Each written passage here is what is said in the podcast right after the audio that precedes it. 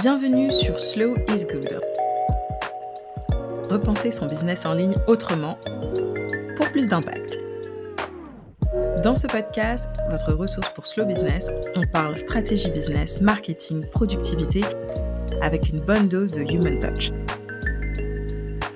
Je suis Géraldine JP, slowpreneur, entrepreneur de l'extrême, ex-fondatrice de start-up. Je vous partage des méthodes, des pratiques pour entreprendre autrement, dans la joie et la lenteur.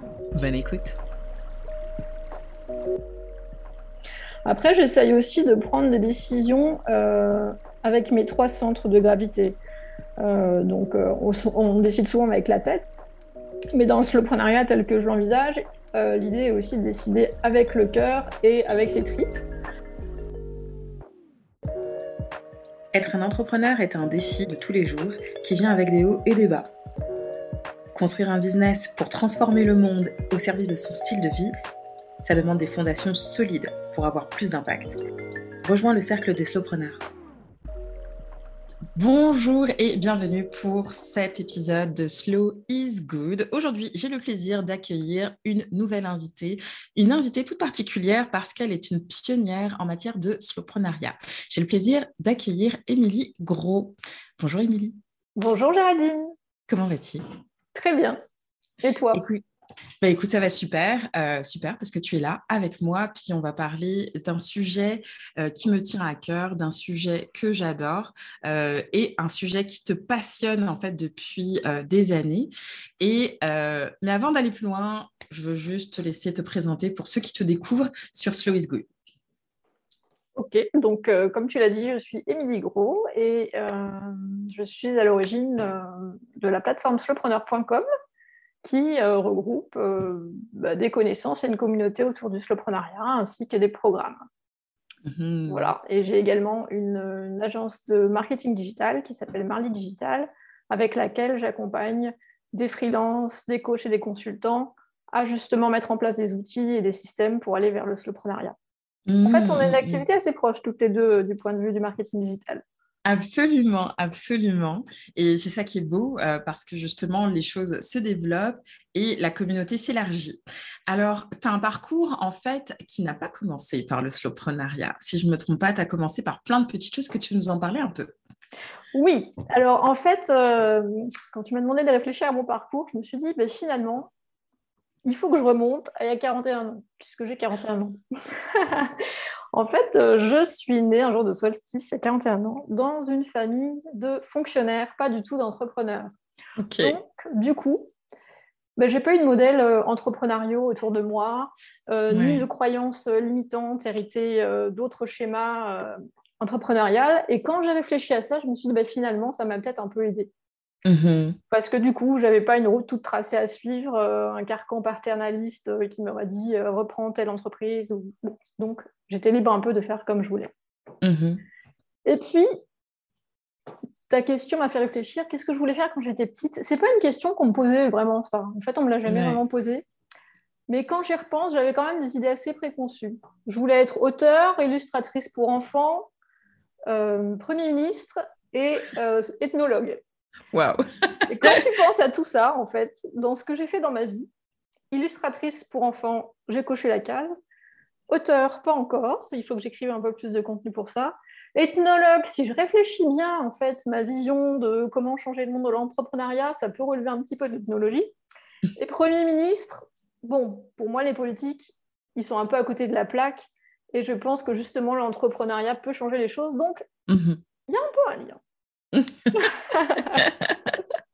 J'adore ta réponse, vraiment.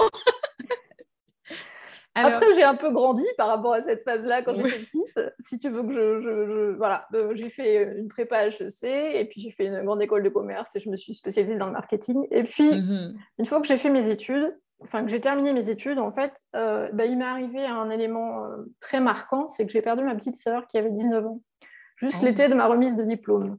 Mm. Et donc, moi qui avais fait mes études sur la Côte d'Azur et qui comptais euh, travailler à Monaco, j'ai été forcée de remonter à Paris, vivre chez mes parents. Euh, et en fait, j'ai tout fait pour partir parce que j'avais pas trop ma place là. Et donc, dès que j'ai pu euh, ressauter dans un train et retourner à Monaco, c'est ce que j'ai fait. Mhm. Donc, euh, donc j'ai commencé officiellement ma carrière à Monaco et j'ai travaillé dans l'univers de la bière pendant cinq ans. Mhm. Mhm. Donc j'ai fait du marketing et du commercial dans la bière. Et puis, au bout d'un moment, c'était pas vraiment ce que je voulais faire. Euh, j'en ai eu un petit peu marre de tout ça. Et j'ai pris une pause pour être artiste textile. Donc là, je suis rentrée dans du slow, vraiment, parce que en fait, je faisais des sculptures textiles à la main. Chaque pièce était unique. Et mhm. c'était en fait du slow design déjà à l'époque. Et mhm. puis à un moment, je me suis dit, bah, ce serait bien quand même, euh, j'ai toujours eu cette fibre entrepreneuriale, ce serait bien quand même que je fasse un concept avec ça. Et donc j'ai essayé de faire un concept en série. Euh, donc j'ai monté une marque pour enfants, puis ça n'a pas très bien marché. Puis derrière, j'ai remonté une autre marque. Donc en fait, pendant quelques années, on va dire de 2000, euh, ça remonte, hein, de 2009 à 2012, j'ai tenté plusieurs expériences entrepreneuriale euh, dans la création de produits pour enfants et en mhm. lien avec euh, l'environnement. Mhm. C'était une gamme éco-conçue. Donc j'ai fait mes premières expériences entrepreneuriales à ce moment-là et il y avait déjà une dimension éco-engagée. Mhm. Et puis quand je me suis rendu compte que j'avais un peu passé toutes mes économies là-dedans, parce que en fait j'avais fait du commerce équitable, j'avais préfinancé une filière, je me suis dit ok, il faut que j'aide les autres. Euh, j'ai des compétences en marketing. Si je vends des services, ça ne va rien me coûter. Et j'avais déjà travaillé sur la création d'un propre site internet et ça m'avait passionné. Il y avait quand même un côté créatif. Donc je me suis formée, donc je suis retournée à l'école, je me suis formée à la gestion de projets web à Paris mhm. pendant un an et demi. Et puis mhm. pendant tout ce temps où j'étais à Paris, bah, j'ai aussi eu l'occasion de me former au yoga en même temps. Ouais. Donc j'équilibrais en fait euh, ma vie euh, digitale avec le yoga. Mmh. Donc les choses ont commencé comme ça. Quand je suis revenue de ma formation, je suis retournée sur la Côte d'Azur et là, j'ai ouvert mon activité de mhm, conseil mhm. en marketing digital et gestion de projets web. Et comme j'avais rencontré pas mal de professeurs de yoga dans mes formations, j'ai commencé à travailler avec eux. Et avec d'autres changemakers. À l'époque, j'utilisais plutôt le terme de changemakers. Donc, il y a eu des profs de yoga, des... comme je me suis aussi formée à l'Ayurveda, au Feng Shui, en fait, je rencontrais d'autres personnes, d'autres praticiens qui étaient dans ces pratiques et qui avaient besoin d'aide pour se faire connaître. Donc, mhm. j'ai commencé avec cette clientèle, puisque je connaissais bien leurs pratiques et la mienne, c'était plus facile et puis, puis ça m'intéressait. Mhm, mhm. Voilà comment ça a commencé. Et puis, euh, bah, un moment, en 2016, euh, avec mon compagnon, on a décidé de partir s'installer à la campagne parce qu'en fait, on vivait donc sur la côte d'Azur, à côté de Monaco. C'est très urbain, c'est magnifique, il y a la mer et la montagne, mais il y a beaucoup d'embouteillages, il y a du bruit. On habitait à côté de la voie ferrée, donc mhm. euh, c'était très bruyant. On s'est dit, on part à la campagne. Donc lui, il a mhm. quitté son job, on a pris le chat, l'ordinateur et, euh, et, nos affaires et on s'est installé dans un endroit complètement perdu, sur un cos dans le Lot, dans un micro-hameau qui était une ancienne mhm. ferme. Et là a commencé la slow life pour de vrai et ma vie de slow preneuse. Mmh. Donc là, on mmh, était mmh, en, on est arrivé en printemps 2017. Donc euh, on y restait jusqu'à avril 2021. Ouais. Et, et voilà, donc j'ai expérimenté ce que c'était de vivre à un autre rythme, très en contact de la nature. On a aussi ouvert une maison d'hôtes euh, digital detox et slow life, donc on était à fond dans, dans cet environnement-là. Euh, voilà. J'allais, justement euh, creuser davantage là-dessus parce que justement, euh, comment justement on attire à soi vraiment, on magnétise toutes les personnes justement qui sont intéressées par le slowprenariat pour euh, toute cette partie justement digitale que, sur laquelle tu bosses, mais également cette partie haute aussi. Parce que c'est vrai que manifestement, la vie parfois ne nous permet pas nécessairement d'être complètement déconnecté. Comment tu as abordé le sujet en fait?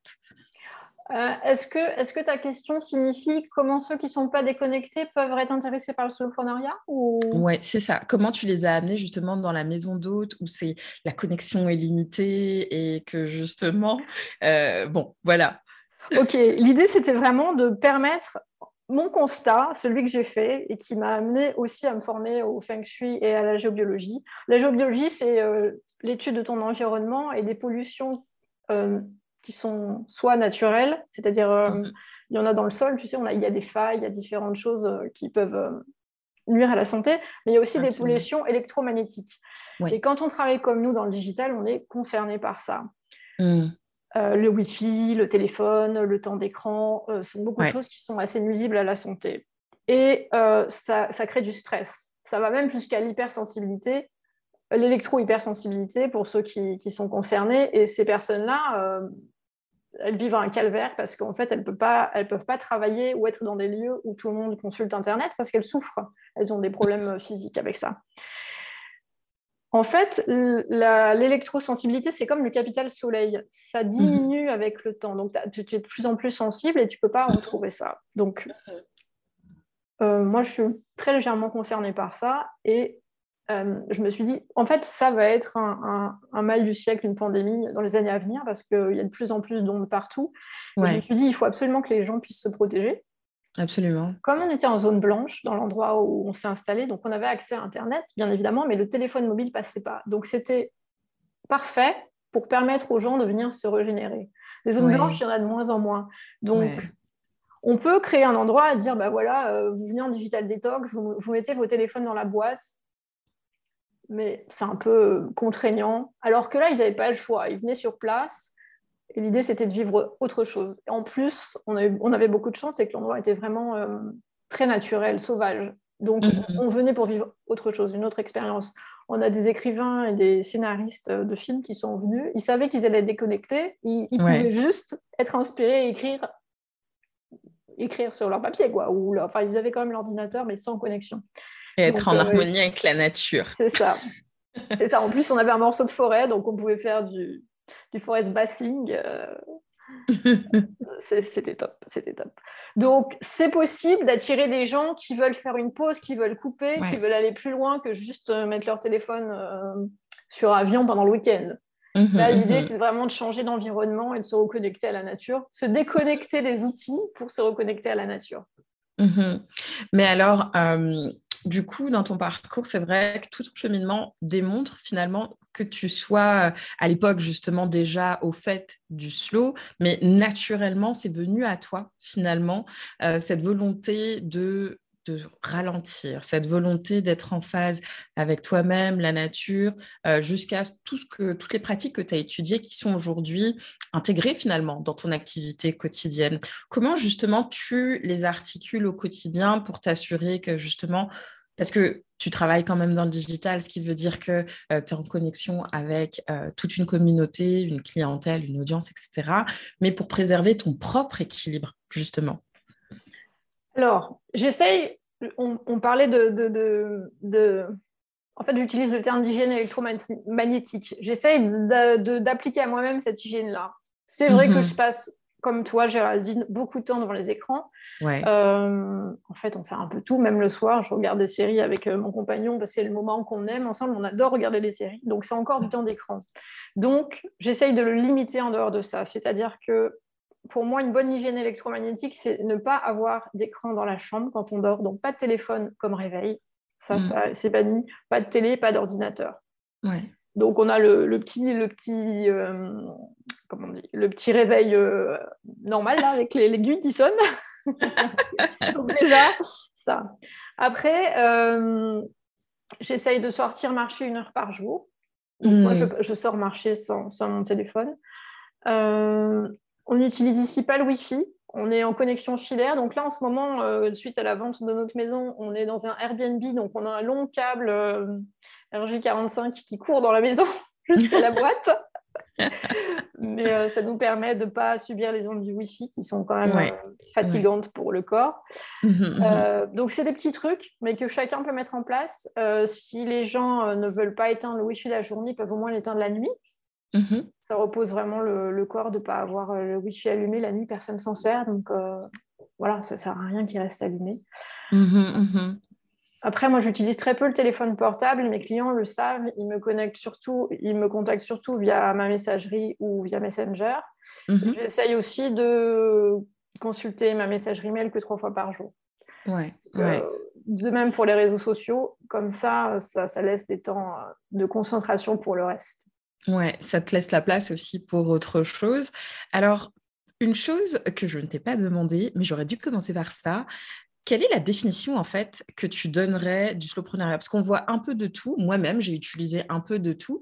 Mais quelle est la définition officielle entre guillemets, si tu devais en donner une, que tu partagerais aujourd'hui? Alors, euh, c'est marrant parce qu'on a déjà discuté de ça, parce que tu avais repris une de mes définitions à un moment. Et suite à ça, et à la, perte, de mon compte Instagram, je me suis dit, bah, je vais refaire une définition, euh, celle qui me semble à jour euh, pour moi maintenant, parce que, en fait, quand j'ai commencé à parler de soloprenariat, personne n'en parlait, donc euh, il, fallait, il fallait commencer à poser les choses. Et puis, au fur et à mesure, ma vision a évolué aussi avec bah, ma transformation. Donc, aujourd'hui, pour moi, c'est vraiment, c'est un peu un mot valise déjà. C'est vraiment la contraction de slow et d'entrepreneuriat. Bon, ça, tout le monde l'aura compris. Euh, mais c'est une voie entrepreneuriale holistique déjà, dans laquelle l'entrepreneur se réalise, œuvre et inspire par ses actions contributives et régénératives pour l'humain et les vivants. Ouais. Ouais, ouais, Pour moi, c'est important qu'on contribue et qu'on se régénère. Donc, mm. euh, tu sais que j'utilise beaucoup euh, sur Slowpreneur se déployer sans cramer ses ailes ni la planète. Euh, c'est vraiment, c'est vraiment une dimension importante pour moi. En fait, mhm. c'est connecté. Tu m'as posé en préparation de, cette interview des questions sur euh, le mouvement slow. En fait, le mouvement slow, bah, il est aussi vieux que moi, mhm. euh, des années 80. quand Carlo Petrini a créé le mouvement Slow Food. Et à mhm. l'origine, ce mouvement-là, bon, il était en réaction à la, au fast-food, bien évidemment. Il y a un McDonald's, je crois, qui s'est créé dans Rome et et euh, donc, en réaction, ils ont créé ce mouvement. À, l'origine, il y a la protection de la biodiversité aussi au cœur du mouvement. Mhm. C'est pas juste ralentir, c'est pas juste euh, profiter de la gastronomie, c'est vraiment protéger le vivant. Mhm. Quand euh, le concept de slow cosmétique aussi a été créé, il y avait aussi cette protection du vivant. Mhm. Donc pour moi, c'est important que la protection du vivant soit au cœur du slowpreneuriat parce que en fait, ce mouvement c'est comme une synthèse de tous, de tous les autres mouvements, euh, donc slow cosmétique, slow food, slow tourisme, slow tout ce que tu veux. Euh, les entrepreneurs qui, qui, agissent pour ces mouvements-là, c'est tous des slowpreneurs en fait. Et on va mhm. dire que le, point commun, c'est euh, prendre soin du vivant. Donc dans le mhm. vivant, il y a l'humain déjà, bien évidemment. Donc c'est vraiment se, prendre soin de soi, éviter les burn-out, cancers, divorces, tous les problèmes qui sont euh, créé par le mode de fonctionnement traditionnel de l'entrepreneuriat, de l'économie, et puis à prendre soin du vivant autour de nous aussi. Ouais, ouais, ouais. Dans ma vision, du moins. Alors, alors c'est vraiment très intéressant ce que tu dis, mais euh, donc justement de reprendre toute cette évolution et expansion finalement euh, du mouvement slow. Est-ce qu'il y a, selon toi, un mindset slow? Alors, euh, j'ai mon mindset slow. je ne sais, pas, euh, je ne peux pas répondre pour tout le monde et euh, je ne peux pas dire c'est ça et puis c'est tout. Pour moi, en tout cas, le mindset slow, c'est définir mon essentiel du jour, c'est-à-dire mm. qu'est-ce qui va rendre le reste non nécessaire et plus facilement atteignable. Donc, mm-hmm. chaque matin, j'essaye de me poser la question avant de commencer de me noyer dans une to-do list, qu'est-ce qui va faire avancer mon petit schmilblick Après, j'essaye aussi de prendre des décisions avec mes trois centres de gravité. Euh, donc, euh, on, décide souvent avec la tête, mais dans le slowprenariat tel que je l'envisage, euh, l'idée est aussi de décider avec le cœur et avec ses tripes. Mhm. on ne fonctionne pas tous pareil, certains privilégient certains centres de décision. L'idée pour moi, c'est d'essayer de, de, prendre en compte ces différents éléments de la décision. Ouais. Et après, j'utilise aussi un filtre qui est est-ce que mon action ou mon inaction a une dynamique euh, destructrice ou régénératrice? Pour moi, pour les autres et pour le monde. Donc mhm. euh, voilà. Donc J'espère avoir répondu à tes questions, mais pour moi. Non, non, complètement, euh, complètement. Et d'ailleurs, je compléterai même ma question avec le fait, justement, mais comment, justement, si on, euh, on se met en mode slow, justement, avec un mode de pensée soit très cérébral, ou soit plutôt de cœur, ou plutôt de trip, comme tu dirais, comment on peut s'incarner dans ces trois centres-là sans culpabilité? Parce que bien entendu, en fait, en tant qu'entrepreneur, si on enlève justement cette partie valise de slow, il y a quand même souvent une to-do list, en effet, qui est quand même manifestement assez cossue, right? Et on va avoir également euh, des engagements auprès de la communauté, auprès d'une clientèle, etc. Mais qu'il faut cadrer. Puis des fois, on se dit, bah non, là, euh, je dois préserver en fait mon précaré, entre guillemets, mm-hmm. pour rester dans mon, ma condition de slowpreneur. Mais par contre, il y a des urgences. Alors, comment justement on peut travailler ça sans se culpabiliser et s'incarner en fait pleinement Alors moi j'aime bien utiliser la stop list justement. Parce que du coup, au moins, tu dégages tout ce qui n'est pas, euh, tout ce que tu ne dois pas faire toi ou ce qui n'est pas absolument en lien avec euh, ton intention et ton objectif. Donc déjà, savoir pourquoi tu fais tout ce que tu fais. Parce qu'on a vite le nez dans le guidon et on se laisse vite dicter son agenda par ses clients, surtout dans des activités comme les nôtres. Donc déjà, j'essaye de ne pas laisser mon agenda dicté par ma boîte mail. Hmm. Ça, première chose. Deuxièmement, effectivement, euh, en fait, j'essaye de savoir, en fonction de mon objectif, qu'est-ce que je dois faire moi. Donc, dans mon cas, je n'ai pas d'équipe, mais si tu as une équipe, finalement, la priorité des membres de ton équipe, c'est de te permettre de faire ton job à toi. Et après, d'atteindre euh, l'objectif qu'il aurait fixé. Donc, euh, ça permet de, vider un peu ta to-do list aussi. Mm-hmm. La culpabilité, Est-ce que tu peux me donner un exemple dans lequel euh, toi tu culpabiliserais par exemple? Bah, il y a eu une époque où euh, justement, euh, je ne mettais pas de stop. J'avais beaucoup de mal à mettre des stops et je me disais, bon, bah, il y a toujours là, il y a cette urgence-là. Finalement, il y a un bug avec une campagne X pour de la pub ou autre. il est 22 heures et je vois les trucs qui pop sur mon téléphone et je me plonge sur mon téléphone, je me reconnecte, etc. maintenant, c'est tout autre chose. Je veux dire, depuis un certain nombre d'années, je n'opère plus comme ça du tout parce que ah, bah, c'était un peu toxique au final, et que justement je voulais me, prémunir contre ça, et que plutôt je vais me dire, bah, en fait, ça doit attendre le lendemain. Je veux dire, pour l'instant, l'urgence, c'est le moment présent, c'est d'être vraiment présente avec mon conjoint, avec euh, mon petit garçon. Et, euh, mais moi, ça m'a pris un effort, par exemple. Ça m'a pris un peu d'énergie pour pouvoir mettre ça en place. Mais au dans les débuts, effectivement, je me sentais mal. Je me sentais mal en me disant, mais mince, mon client me paye et je à demain. C'est un peu comme je le vivais. Et du coup, c'était une petite bataille interne où je me disais, euh, je ne devrais pas faire ça en fait. Je devrais être euh, à 24, disponible 24 heures sur 24 en fait, pour que tout soit impeccable. avec le prix que ça a. je suis passée par là aussi. Et puisque moi aussi, euh, en plus, je vends des services de, sécurité et maintenance à mes clients par rapport à leur site web. Donc, dès qu'ils ont un souci, c'est moi qui contacte. Et quand j'ai quitté la Côte d'Azur et que je suis arrivée dans ma zone blanche, ils ne pouvaient plus m'appeler sur le téléphone. Au début, ça les a stressés. OK. Et puis finalement, euh, quand ils se sont aperçus que je réglais leurs problèmes euh, dans la journée et que tout allait bien et que je les rassurais, et voilà, c'est passé. Bien évidemment, euh, si les problèmes arrivent le week-end, normalement, je ne devrais pas les régler et ça devrait mmh. attendre. Après, tout dépend de l'enjeu. Euh, si c'est un site e-commerce avec des tonnes de références et que je sais que, l'argent euh, que le client risque de perdre beaucoup d'argent, je m'adapte. Mmh. Disons que ma vision du slowprenariat, comme dans toute chose, c'est de ne pas être forcément rigide avec les principes qu'on s'est mis, sauf s'ils sont très nuisibles pour nous. Mmh Mmh, mmh, mmh.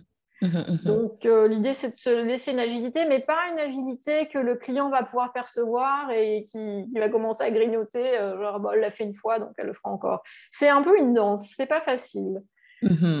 Disons que l'idée, c'est de petit à petit euh, ouais, regagner du terrain. Au début, je mettais dans ma signature d'email que, bah, voilà, justement, j'avais décidé d'être slowpreneur et donc et donc, pour respecter ça, et aussi mon énergie, celle dont ils avaient besoin pour que je puisse les accompagner, je ne travaillais pas le week-end. Je l'avais vraiment précisé dans ma signature. Mhm. Voilà. Donc, euh, ça peut être des choses comme ça aussi euh, qui peuvent être faites. Non, c'est génial, c'est génial. Je pense même que c'est un essentiel de, euh, je pense, de préparer le terrain entre guillemets pour que justement chaque client ou communauté, parce que ce n'est pas que les clients, hein, c'est la communauté, sache quels sont euh, les, ordres de disponibilité pour communiquer aussi et que euh, on n'a peut-être pas besoin justement d'être sur accessibilité, si je peux appeler ça comme ça, ou euh, justement on est toujours disponible à 24 heures sur 24. Alors, du coup, est-ce que selon toi, ce mouvement, c'est juste une vague depuis quelques années ou est-ce qu'il y a, selon toi, une vraie philosophie derrière? Je suis sûre que tu connais déjà la réponse à cette question me concernant. bon, pour moi, vu que le mouvement du slowprenariat, c'est pas juste euh, un hashtag de plus sur Instagram. le monde du business, euh, du high achieving et de la prédation des ressources a montré ses limites quand même. On voit qu'il y a de plus en plus de gens qui font des burn-out. Avant, les gens n'osaient pas en parler, maintenant ils en parlent. Hmm. Euh, il y a malheureusement de plus en plus de cancers chez les assez jeunes euh, entrepreneurs aussi. Le stress, on n'en parle même pas. Donc, il ne s'agit pas juste de travailler moins, en fait. Il s'agit vraiment de, de, de changer, de changer la donne finalement.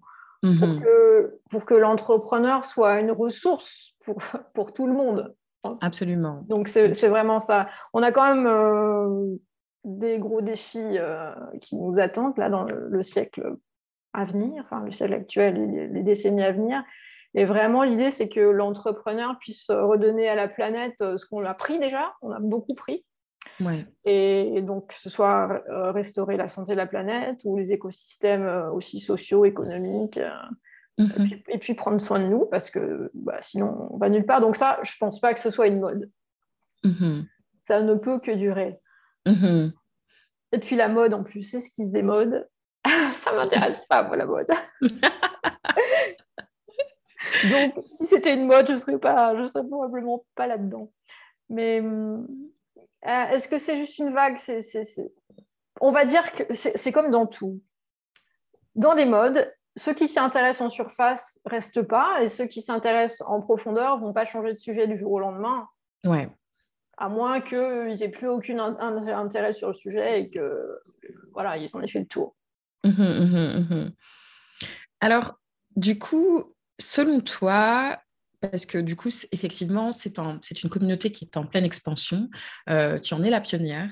Euh, des slowpreneurs ou des gens qui ont la volonté de travailler moins, mieux, se respecter aussi, avec tout ce que ça comprend au niveau écologie humaine, écologie environnementale, le soin de soi, ça grandit.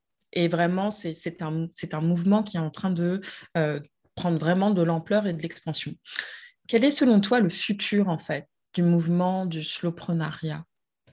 Alors, j'espère qu'il va y avoir plus d'initiatives collectives. Euh, comme j'essaye de le faire avec la communauté des slowpreneurs, c'est vraiment que les, que les entrepreneurs euh, se réunissent pour co-créer des choses, des événements, des offres. Euh. L'idée, c'est vraiment de, sortir de, cette vision compétitive des choses, parce qu'on a, on a des défis à relever on a tous euh, des compétences, des talents. Euh, parfois, même si on pense avoir des talents proches, en fait, on a tous une histoire différente. Donc, euh, de toute façon, ce qu'on a à offrir sera différent. Donc, j'espère que pour que les pratiques se diffusent et qu'on inspire plus, bah, il va vraiment y avoir plus d'initiatives collectives. En tout cas, c'est ce que, mhm. ce que j'appelle de mes voeux. Ça pour moi, ça me semblerait logique puisque le fond du, du slowprenariat, c'est de, sortir de ce qu'on a déjà. Donc, mhm. Voilà. Je ne sais pas ce que tu en penses, Géraldine, d'ailleurs. Je, suis ben, intéressée par savoir aussi ce que tu penses du futur du mouvement. Pour le futur du mouvement, moi, ce que je vois, c'est vraiment une sensibilité à la co-création, à la collaboration, euh, qui ne fait que justement. On, voit de plus en plus d'ailleurs d'activités de, qui retournent à ça.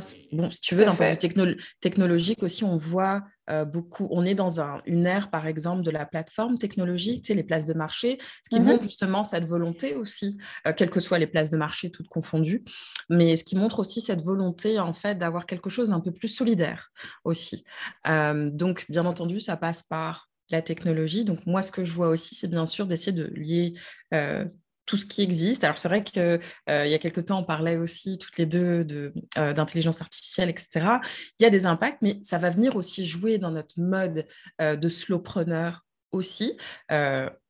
D'un, je dirais en positif ou peut-être en moins positif, on ne sait pas encore à venir, mais ce que je vois, c'est effectivement une co-création, des technologies qui vont être adaptées aussi et un mouvement où les gens ont à cœur aussi de, de prendre soin d'eux avant de donner euh, tout à n'importe qui ou n'importe quoi et euh, qui veulent se mettre aussi au centre de leurs décisions. En tout cas, c'est la manière dont je le perçois, c'est aussi la manière dont je, je vis mes transitions actuelles, de, de, se recentrer sur soi. Mm-hmm. tout à fait.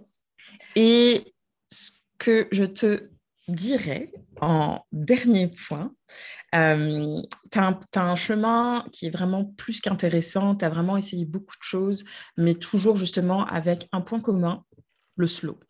Si tu devais justement euh, avoir un pep talk pour la Émilie des débuts, ce serait quoi? Je lui dirais, suis les petits cailloux, les signes. Quand j'ai rencontré mon compagnon, c'était déjà 17 ans, en fait, il me surnommait Pousset, tu vois, comme le petit Pousset. Et quand je réfléchis à mon parcours aujourd'hui, je me dis, mais en fait, j'ai fait que ça. J'ai fait suivre les petits cailloux un à un qui m'ont amené jusque-là. Hmm. Et ce qui pouvait au début me sembler. Euh, comment dire J'ai un côté multipotentiel, on en a déjà parlé ailleurs. Euh, du coup, j'avais l'impression d'être le vilain petit canard qui n'était pas comme tout le monde, qui restait pas à faire sa carrière dans une grosse entreprise renommée et qui essayait plein de trucs. Mais finalement, tout ça a un sens parce que ça m'a amené où je suis aujourd'hui. Mhm. Donc, je lui dirais ça. Continue à suivre tes petits cailloux.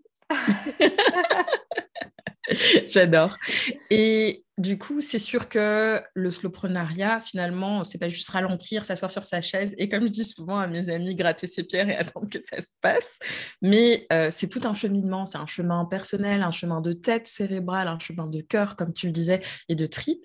Sur la partie cérébrale, quelles sont les lectures pour toi qui ont été incontournables justement pour plonger à 2000% dans les profondeurs justement du slowprenariat alors, j'adore cette question parce que j'ai même une partie euh, bibliographie sur le site slowpreneur.com où euh, je partage euh, tout ce qui a nourri ma réflexion jusque-là. Donc, il y en a pas mal. Je vais parler de ceux qui m'ont le plus marqué l'année dernière, notamment trois. Donc, alors il y a le livre Slow Power de Pierre Moniz Barreto que j'ai interviewé dans un portrait de slowpreneur d'ailleurs, donc qui parle vraiment du pouvoir de la lenteur. Et mhm. lui, il a une approche aussi spirituelle parce qu'il est spécialiste de. Euh, il, a, il, a, il, a, il, a, il, a, repris un monastère à un moment, il a fait des retraites régulièrement. Et il, est intéressant par rapport à ce point-là. Il a un côté un peu journalistique, mais euh, bah, il, faut, il faut, ça, ça, vaut, le coup d'œil. Je ne peux pas trop résumer, mais il fait un, beau panorama de pourquoi on est là et comment on peut euh, vraiment s'approprier cette superpuissance de la lenteur dans son quotidien pas que d'entrepreneurs d'ailleurs, mais c'est assez intéressant. Après, il y a un auteur que j'adore, un philosophe que j'adore, c'est Satish Kumar, qui a écrit Comment j'ai appris la simplicité. Mhm. Euh, donc ça, c'est la version française du livre. Euh, et lui, il a vraiment un engagement pour une écologie spirituelle. Ce que j'aime beaucoup, c'est qu'il parle du temps des mains. Et, euh, et il incite vraiment les gens à refaire les choses avec les mains et, replacer le cœur au centre. Donc ça, ça nourrit ma mhm. réflexion sur, euh, sur la dimension cœur. Euh, quoi d'autre? En fait, il y, en a, plein. Il y a l'entreprise contributive qui, lui, euh, est un peu moins facile à lire.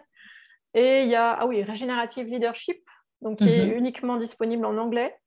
Euh, qui lui euh, replace vraiment. En fait, c'est ma vision du slowpreneuriat aujourd'hui. C'est ça qui est intéressant. Ça m'a permis de la nourrir. C'est vraiment le slowpreneuriat comme, euh, comme manière de régénérer l'économie.